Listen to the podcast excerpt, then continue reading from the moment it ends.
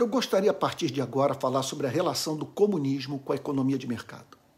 Para você entender esse vídeo, é importante que você assista ao vídeo anterior, no qual falo sobre capitalismo e economia de mercado.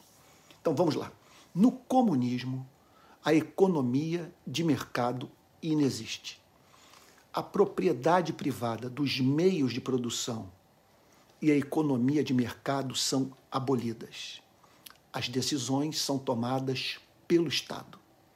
Numa economia de mercado, corporações e indivíduos fazem suas próprias decisões à luz do interesse próprio, experiência e habilidade.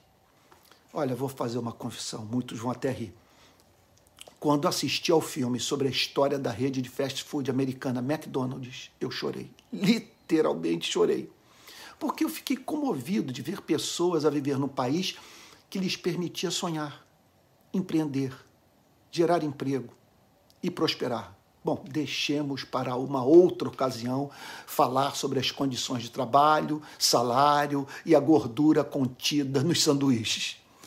Numa democracia, o governo estimula certas atividades econômicas indiretamente por meio de orçamento, taxação e outras políticas de planejamento e incentivo, evitando assim dois principais os dois principais defeitos do planejamento pela direção estatal: centralização burocrática e ineficiência econômica.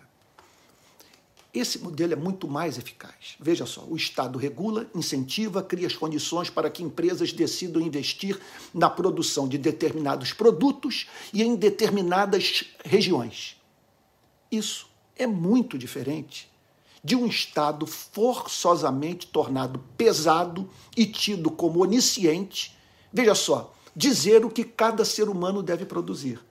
Há evidências empíricas de que o modelo comunista é ineficaz, além de antidemocrático.